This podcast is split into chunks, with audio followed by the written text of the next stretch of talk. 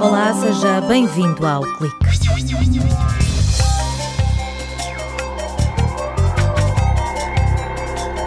Uma equipa da Universidade de Aveiro usou um sistema de visão estereoscópica para fazer a monitorização do espaço disponível no interior de um contentor de carga.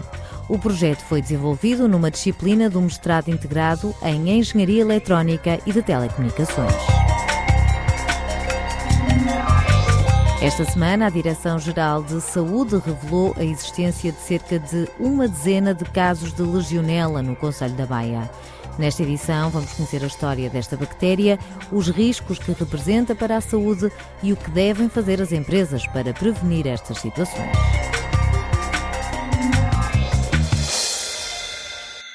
Imagine que vai de viagem e tem uma série de paragens pelo caminho. Uma semana na praia, uns dias no campismo, um fim de semana na cidade.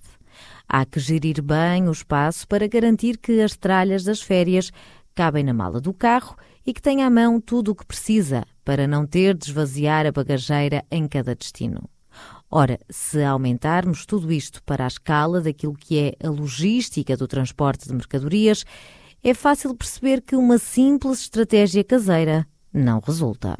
Há um conjunto de, de, atividades nas operações logísticas que são essencialmente desperdício. Uh, tempo de carga, tempo, tempo de descarga. E, por exemplo, se não se gerir bem a, a, a forma como se arrumam uh, esses caixotes, isso significa que na altura da, da descarga uh, aquilo que nós queremos está na parte de trás do caminhão e isso implica perder uma data de tempo a tirar o que está à frente para depois ir buscar o que é preciso e voltar a pôr. Pedro Fonseca explica que o desafio é aproveitar da melhor forma o espaço do contentor e o valor da mercadoria. O investigador do Departamento de Eletrónica, Telecomunicações e Informática esclarece que não é apenas uma questão de colocar no fundo as últimas caixas a serem descarregadas. Há vários critérios a ter em conta. Uma equipa da Universidade de Aveiro foi à procura de uma solução que permita poupar tempo e dinheiro. À medida que um caminhão faz o percurso daqui até a Alemanha, com alguns pontos de paragem para carga e descarga no, no caminho, de que maneira devem ser colocadas as, as, cargas, de modo, por exemplo, a otimizar esses tempos de carga e descarga para que o, o tempo perdido em atividades que não são diretamente valiosas seja reduzido ao, ao mínimo. Sérgio Vieira, aluno de mestrado, explica que neste projeto foi necessário fazer um trabalho de otimização tendo em conta as características da carga e o volume disponível. A solução divide-se essencialmente em duas partes. Há uma parte que é essencialmente software de otimização, ou seja, tratar com estas características todas, tentar otimizar o posicionamento da carga, mas depois há outro componente que tem a ver com, ok, eu sei como é que vou colocar as coisas, mas quero receber essa informação de volta para o meu sistema, ou seja, para confirmar que foi colocado no sítio. Uma coisa é simular, dizer qual a forma ideal de arrumar a carga num contentor, outra é garantir que a mercadoria foi colocada na posição correta. Por isso, neste caso, há um equipamento que faz medições através da captação de imagens usando duas câmaras que fotografam à medida que as caixas vão sendo colocadas, por exemplo, no interior do caminhão. É um sistema essencialmente estereoscópico, faz uma, uma série de medições e, através destas imagens captadas, permite determinar uh, a, a, posição de cada uma destas caixas e devolver esta informação para o sistema, permitindo assim o sistema validar efetivamente que, de acordo com o que estava otimizado, a mercadoria está efetivamente na posição correta. O sistema tem de ser colocado no, no contentor para poder fazer estas medições isto depois é transformado numa reconstrução em 3D, ou seja, não é meramente só uma fotografia. Uma, fotografia. uma este, imagem tridimensional. Exatamente, obtém-se depois uma representação 3D efetiva do caminhão. A solução, desenvolvida na Universidade de Aveiro, pode ser usada para medir e controlar o volume de cargas em espaços limitados, mas também para vigilância, como sublinha Oliveira Duarte. O software tem inteligência suficiente para perceber que dessas muitas fotografias, se forem todas iguais umas às outras, não há novidade nenhuma. Descartas, está a ver? Mas se há qualquer coisa que acontece diferente, então aí sim há uma anomalia. Essa aí, então, é transmitida. Por exemplo, depois do caminhão se pôr em andamento, se houver carga que se desloca, eventualmente estas câmaras podem detectar que isso aconteceu. Se por qualquer infelicidade do destino há um processo de intrusão de alguém que indevidamente entrou dentro do, da carga do caminhão, Um caminhão que, por exemplo, pode ficar depois 3, 4 dias ao sol e quem lá está dentro não sobrevive. Isso também se consegue detectar. O docente da Universidade de Aveiro adianta que o projeto nasceu de um desafio lançado numa disciplina do mestrado integrado em Engenharia Eletrónica e Telecomunicações. O que se procura é que esses desafios, as ideias que estão por trás, eh, correspondam a ideias com potencial empresariável. Portanto, são ideias que podem traduzir-se ou no desenvolvimento de um produto ou de um serviço que possa ser enquadrado no portfólio de uma empresa já existente ou, eventualmente, até pode dar origem a uma nova empresa, não é? Claro que tudo isto é feito inicialmente eh, numa perspectiva muito ainda eh, académica. Há aqui, portanto, uma componente em português vernáculo de faz de conta, identificando uma necessidade, uma oportunidade de algo que o mercado potencialmente possa ter interesse, desenvolver essa ideia, dar origem a um protótipo, testá-lo e, dessa maneira também integrar conhecimentos. Através deste sistema é possível saber em cada momento qual o volume disponível na caixa de carga de um caminhão, num contentor ou no porão de um navio. Em Portugal, a legionela saltou para as luzes da ribalta em 2014, quando um surto provocou a morte de 12 pessoas e infectou cerca de 400 no Conselho de Vila Franca de Xira. As responsabilidades ainda não foram apuradas, mas na passada quarta-feira, o Ministério Público anunciou que vão ao julgamento sete pessoas e duas empresas.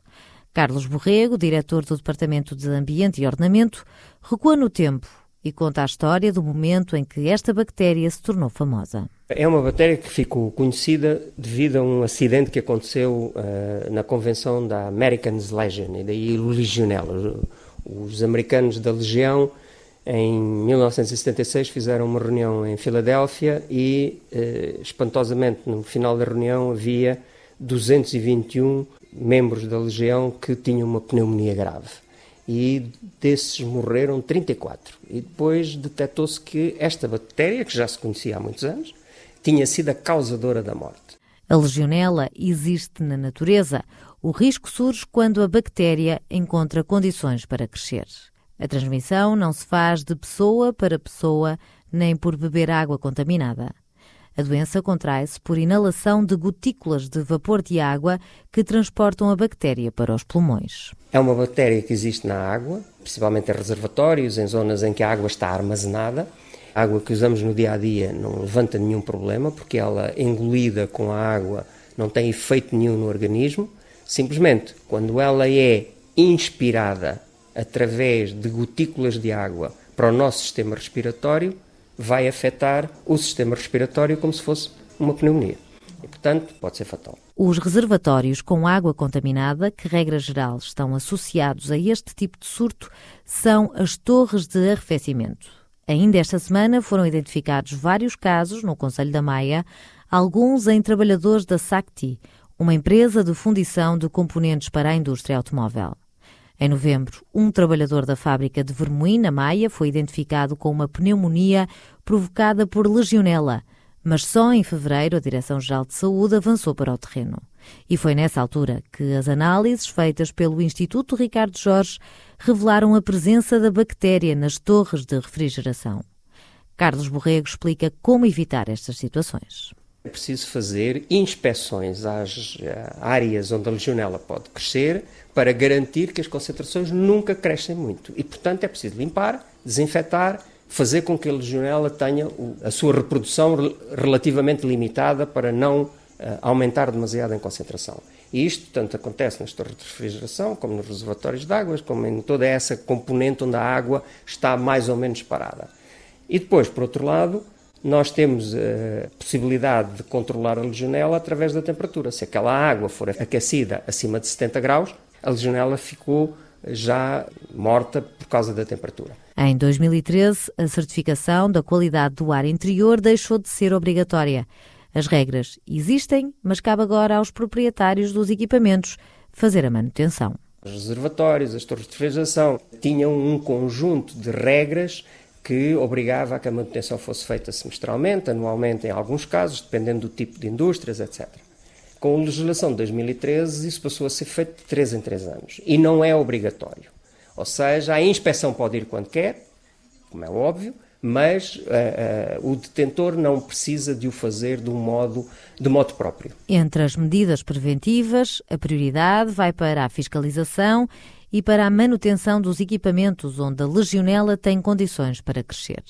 Por isso, o diretor do Departamento de Ambiente e Ordenamento deixa o alerta. Não há dúvida nenhuma de que nós temos que vir novamente a criar condições para que a manutenção seja obrigatória, os valores da manutenção reportados às entidades ainda que não seja feita pela própria inspeção, ou seja, é o detentor daquele uh, equipamento que deve reportar num determinado período, três meses seria o ideal, para garantir que todo o sistema funciona adequadamente e que não há aumentos dos surtos de legionela ou quando ele começa a acontecer, se tomam logo as medidas preventivas.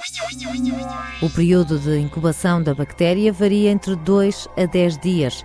Os fatores de risco são a idade, problemas respiratórios, hábitos tabágicos e doenças crónicas que diminuem as defesas do organismo. Quanto ao bichinho da ciência, pode até ser contagioso, mas não tem efeitos secundários. Por isso, estamos de regresso na próxima semana com mais notícias de ciência e tecnologia. Até lá!